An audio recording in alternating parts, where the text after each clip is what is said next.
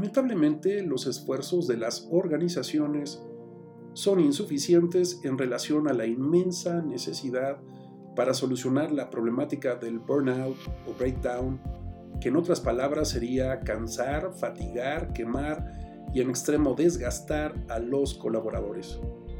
Pero antes de emitir juicios, veamos de dónde viene esto.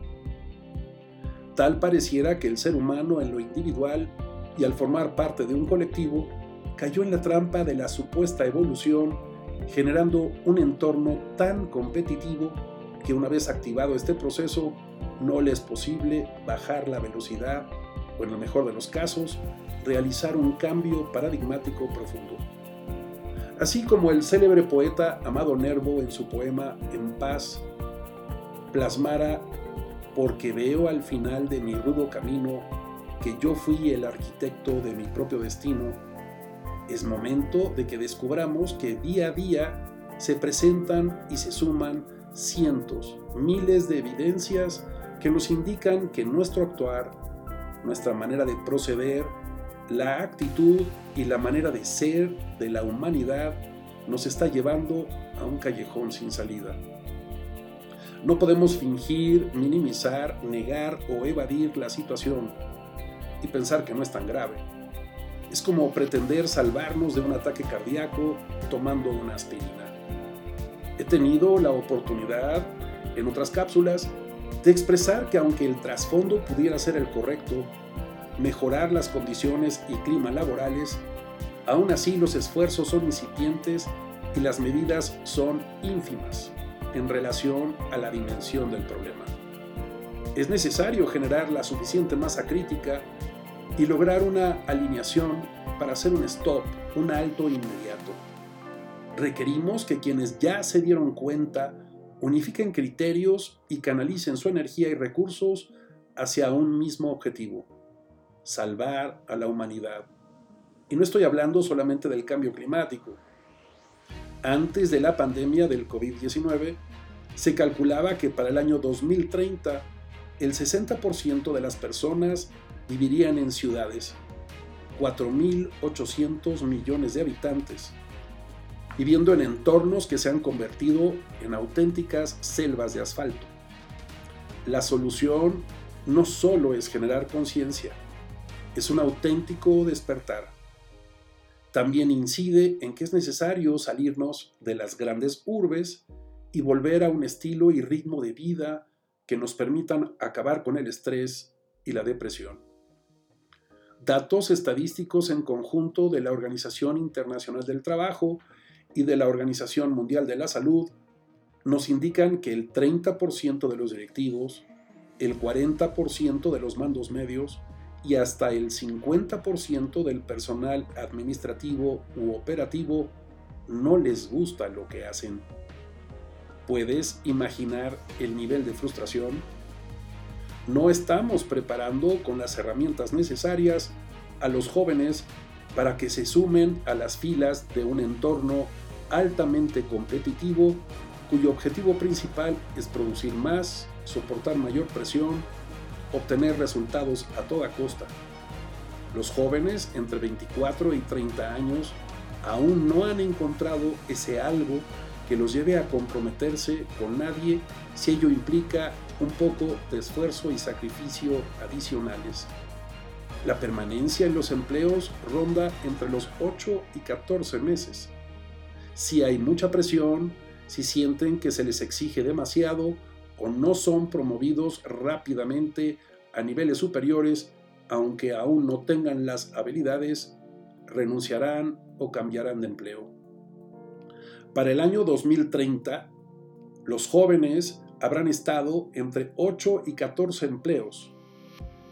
Los baby boomers y la generación X, que andamos en los 50 o 40, no hemos acabado de entender que los millennials y la generación Z, los centennials, están viviendo una nueva etapa que se llama adultez emergente y esto significa que como se ha incrementado su expectativa de vida, asumirán responsabilidades pasados los 30 años. Ellos traen otro chip. no los vamos a incentivar ofreciéndoles apoyos para comprar una casa o un auto.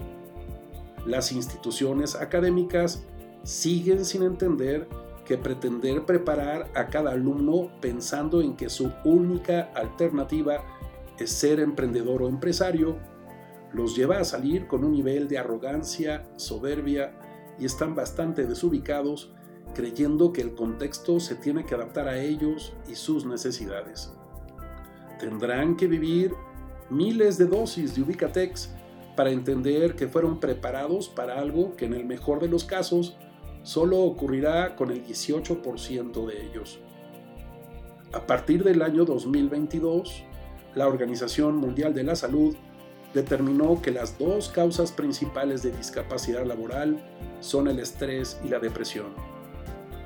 En mi práctica cotidiana me encuentro con cientos de directivos y mandos medios que viven altos niveles de estrés, angustia, ansiedad, burnout o breakdown, depresión.